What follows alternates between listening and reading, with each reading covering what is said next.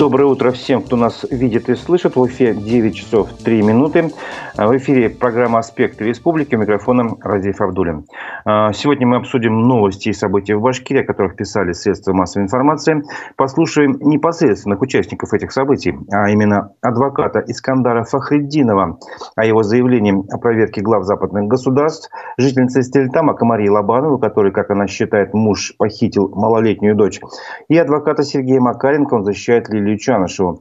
Также мы представим вашему вниманию фрагмент вчерашней программы «Аспекты мнений» с участием политолога Арсена Шейхметова. Ну и еще проведем голосование на нашем канале в Ютубе. Напомню, трансляция программы идет в Ютубе, в соцсетях Одноклассники, ВКонтакте.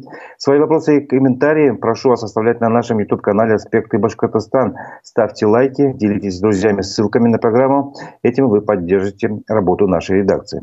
Итак, начнем обзор прессы.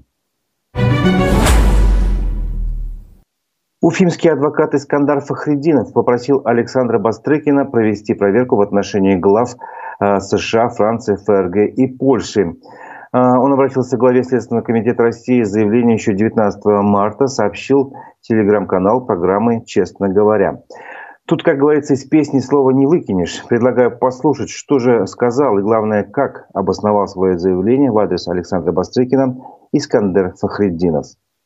Я обратился с заявлением в Следственный комитет России на имя Бастрыкина для того, чтобы Следственный комитет дал правовую оценку действиям глав государств Запада. Это Джо Байдену, Олафу Шольцу, Эммануэлю Макрону и другим. Поскольку они, в соответствии с российским законодательством, совершают пособничество в совершении преступлений на Украине путем поставки оружия. Уголовным кодексом Российской Федерации предусмотрена ответственность за такое подобное деяние. Ну и во-вторых, э, учитывая то, что Международный суд выписал ордер на арест нашего президента. Я считаю, что это несправедливо, необоснованно. На мой взгляд, подлежит тому, чтобы наши следственные органы также приняли меры к розыску и установлению местонахождения указанных глав государств и их аресту.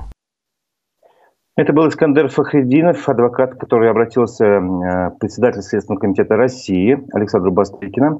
И да, вы не ослышались, э, он считает, что наши следственные органы должны принять меры к розыску и установлению местонахождения указанных им глав государств, западных государств и к их аресту. Вот. В связи с этим напрашивается вопрос для нашего голосования на канале в Ютубе. А как вы считаете, удастся ли когда-нибудь российским правоохранителям арестовать кого-то из глав западных государств? А, вопрос э, будет сейчас появится на нашем канале «Аспекты Башкортостана» в Ютубе.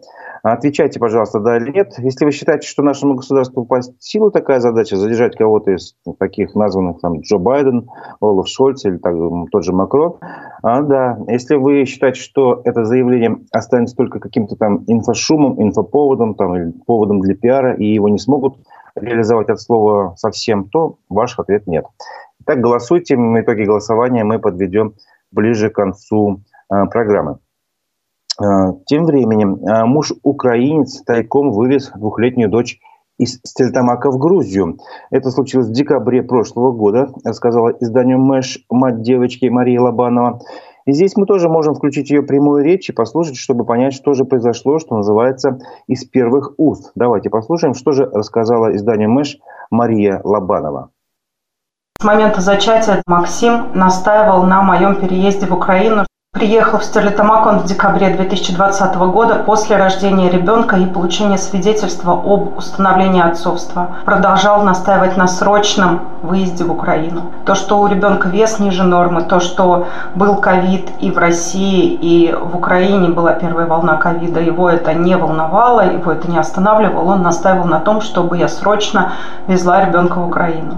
После того, как я его прописала, поведение Максима полностью изменилось, он стал агрессивным, оказывал физическое и эмоциональное давление на меня. После того, как я сказала, что я ребенка никуда не повезу и вообще за пределы России она выезжать не будет.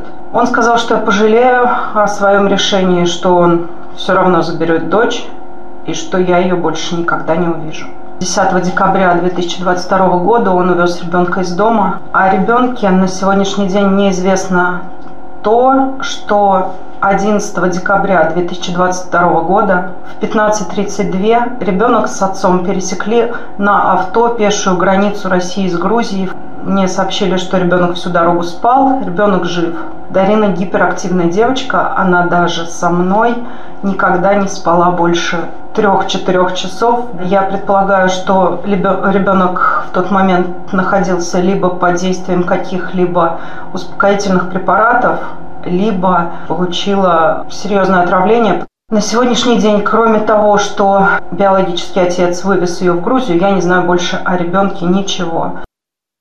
Это была Мария Лобанова, жительница города Стельтамак, которая утверждает, что ее муж тайком вывез их двухлетнюю дочь в Грузию, и она пытается теперь добиться международного розыска, чтобы вернуть дочь. К другим новостям. А вчера в Уфе продолжился судебный процесс над Лилией Чанышевой, обвиняемой по нескольким статьям, а, в том числе в организации экстремистского сообщества, публичных призывах к осуществлению экстремистской деятельности и в создании некоммерческой организации, посягающей на личность и права граждан. Процесс шел с утра и до конца рабочего дня. Что успели за этот день, как шел процесс, нам рассказал адвокат Сергей Макаренко. Давайте послушаем его.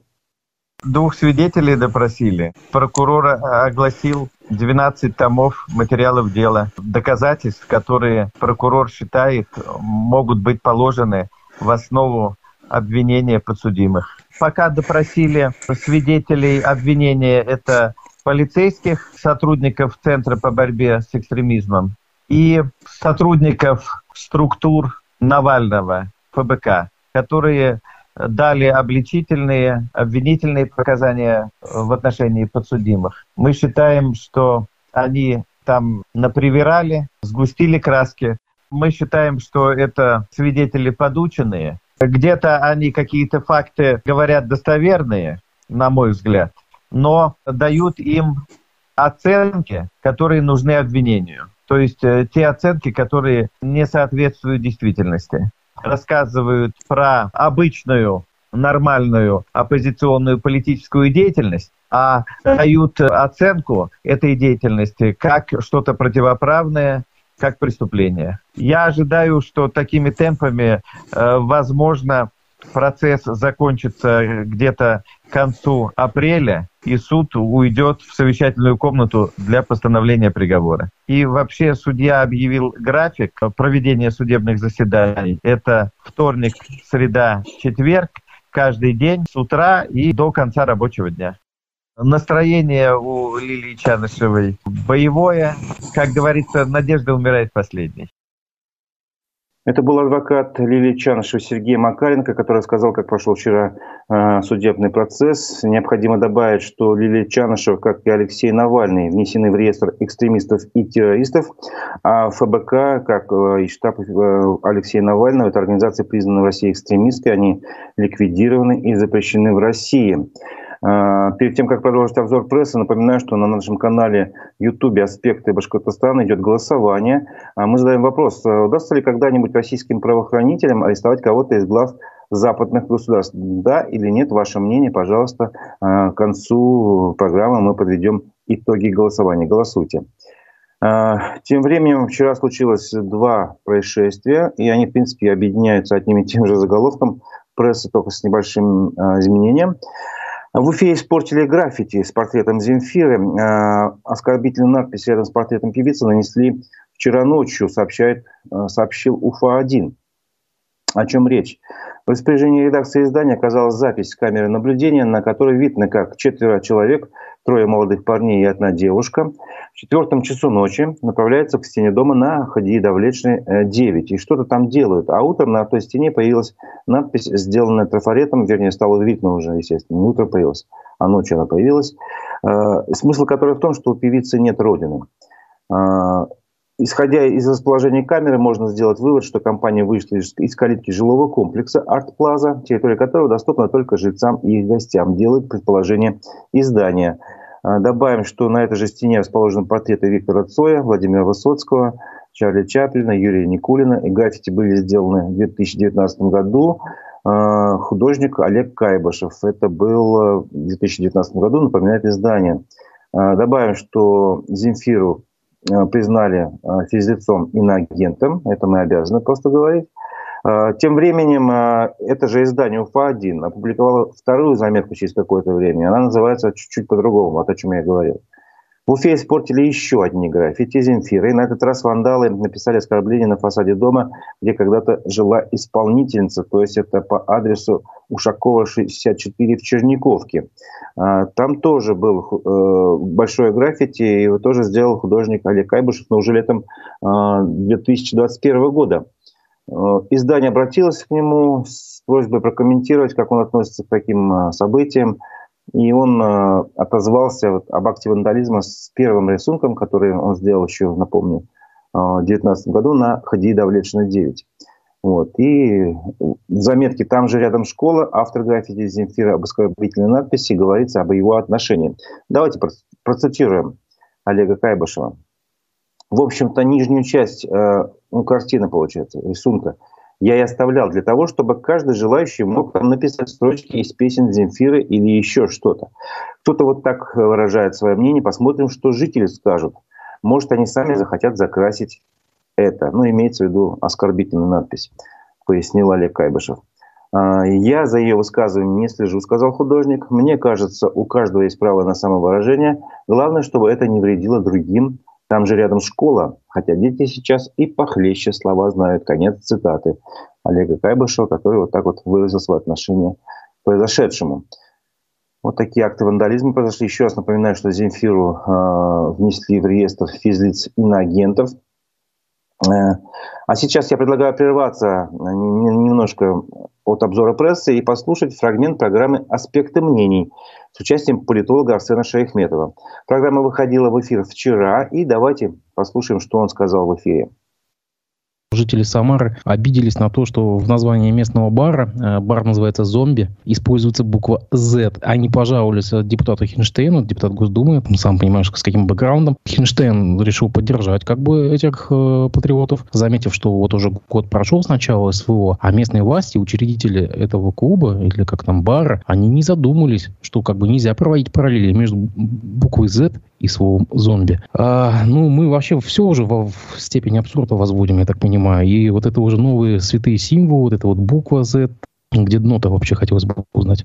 В человеческом безумии, человеческой мерзости, как правило, дна нету. Собственно, как и рамок. А, и мы часто видим, в том числе, кстати говоря, и в истории нашей страны, что подобного рода а, кризисные ситуации рождают большое количество сумасшедших, которые готовы проявить себя в различных ипостасиях. Штампуются бесконечные жалобы. Люди пытаются зацепиться за что угодно для того, чтобы продемонстрировать свою патриотическую позицию, для того, чтобы внести какой-то вклад в проведение государственной политики, посильный вклад, который они, как считают, могут делать в своих позиций. Вот, поэтому мы и видим большое количество жалоб, недовольств. То на учителей жалуются, то на общественных деятелей, то на средства массовой информации, то пытаются увидеть это в каких-то либо вывесках магазинов, э, заведений и так далее. Но мы понимаем, что прицепиться можно к чему угодно и попытаться обвинить и довести ситуацию до полного абсурда, но а насколько это позитивно будет складываться на настроениях в нашем обществе, на э, общественной социальной обстановке, которая у нас происходит в стране, конечно, это так или иначе отражается и на официальной пропаганде, это отражается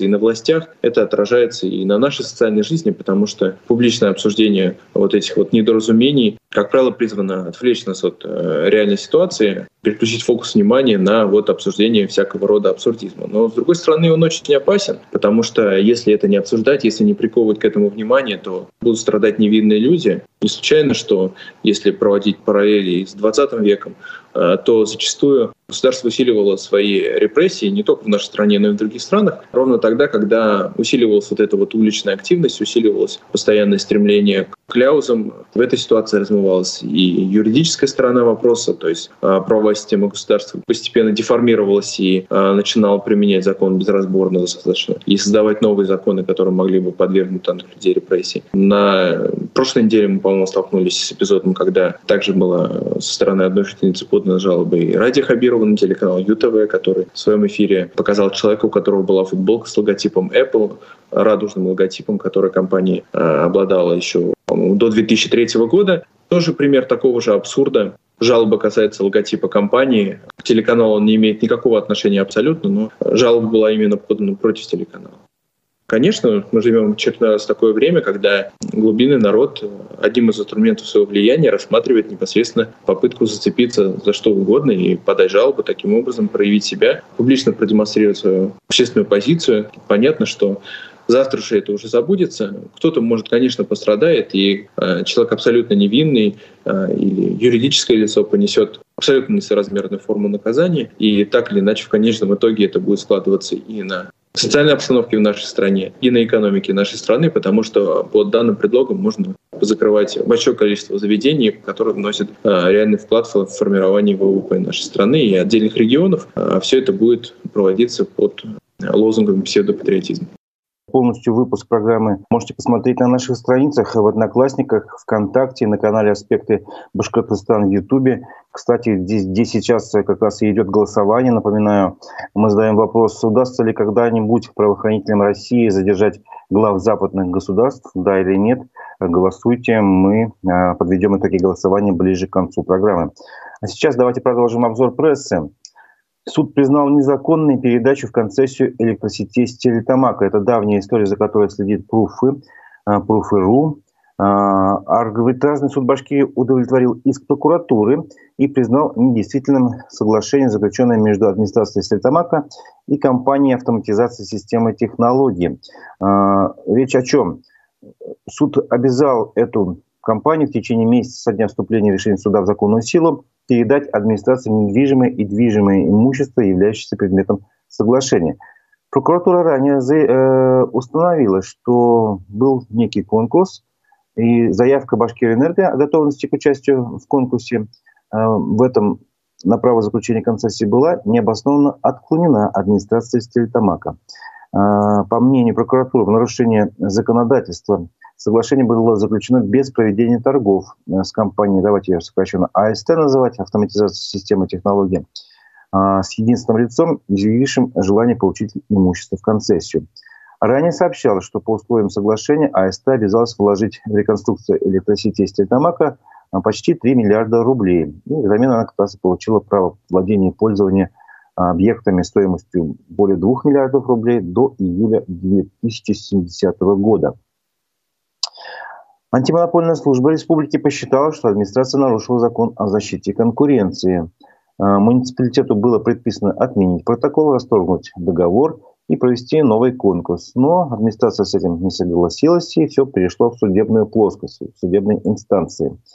А, и таким образом уже в 2021 году сначала отказала администрация, суд муниципалитету в признании э, предупреждения антимонопольной службы недействительно, потом э, уже буквально на днях э, был судебный процесс, и он закончился не в пользу администрации. О том, что эта сделка крайне была невыгодна для муниципалитета, сообщала Пруфа еще летом прошлого года. Во-первых, все муниципальные предприятия приносили прибыль в бюджет города, об этом писало издание – а во-вторых, по условиям концессии в распоряжение АСТ ушло не все имущество муниципальной сетевой компании, а лишь хорошие активы. Например, убыточная сеть уличного освещения осталась за городом. Вот. И напомним также, что так похожие договоры э, с АСТ ранее заключили администрация Салавата и Шимбайского района, они также оспариваются прокуратурой в суде. Э, тем временем в Башкирии завершили расследование убийства ветерана войны Рафаиса Муслухова. Прокуратура утвердила, а, утвердила обвинительное заключение, сообщили в надзорном ведомстве. По версии следствия, напомним эту ситуацию, ранним утром а, в августе прошлого года а, сосед пенсионера 64-летний Решат Султанов выпил, значит, был нетрезвым, пришел в дом пенсионеру, которому было 95 лет. Все это происходило в селе Кадырова Илишевского района и напал на него. Он использовал некий металлический штырь, газовый баллончик, нанес ветерану не менее 25, 26 даже ударов и забрал всего лишь на все 8 тысяч рублей. А, пенсионер от полученных повреждений скончался. Вот так вот недорого стоит жизнь человека. Султанова обвинили в убийстве лица, заведомо для виновного находящегося в беспомощном состоянии, совершенном с особой жестокостью, сопряженным с разбоем и в разбое. Он не признал вину в совершении этих преступлений. Уголовное дело должно быть направлено в Верховный суд Башкирии для рассмотрения по существу, сообщили прокуратуре. А, несколько новостей, касающихся специальной военной операции. Вчера прозвучало. Вице-премьер Азат Бадранов приехал в отпуск из зоны специальной военной операции. Об этом он рассказал на своей странице ВКонтакте. Также он поделился своим мнением о поддержке, которую республика оказывает э, добровольцам и мобилизованным из Башкирии. По его мнению, меры, принятые Ради Хабировым, э, эффективны и становятся примером для остальных регионов.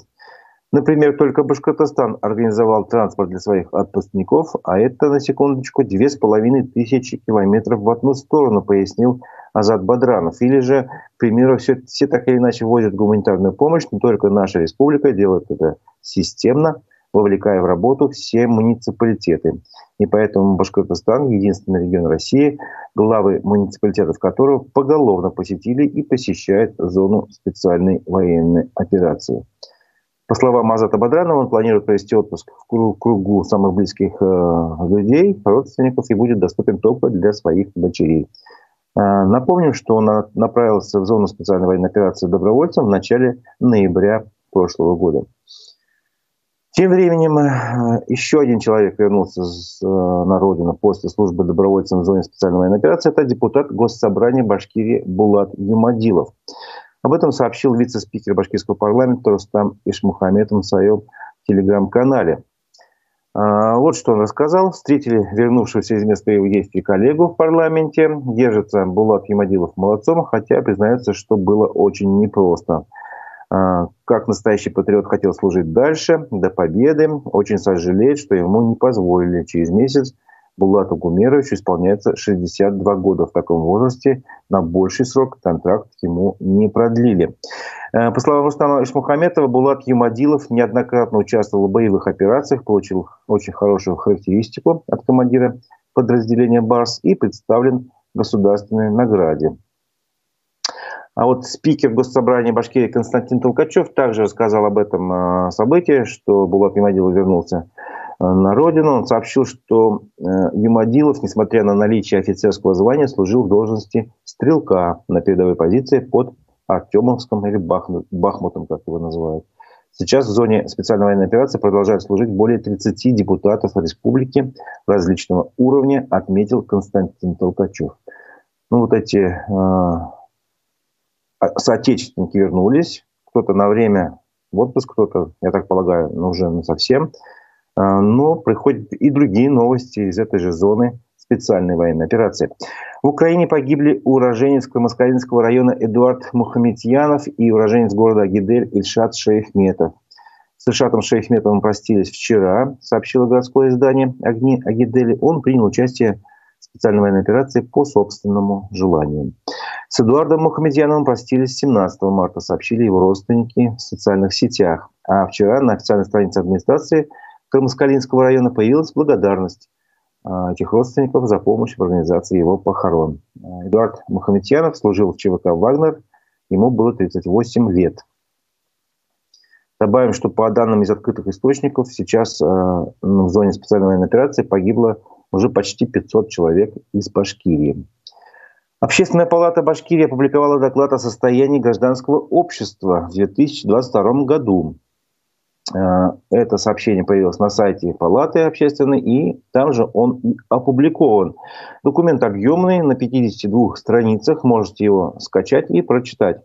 Э, пересказывать все тезы из доклада было бы сейчас слишком долго.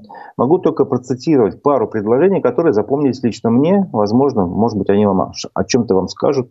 Ну, просто такая цитата для картинки, как говорится.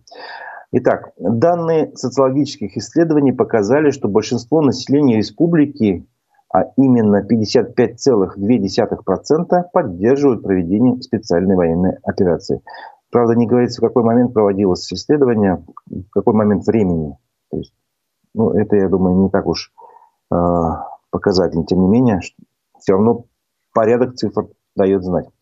А против России развязана масштабная информационная война, говорится в докладе.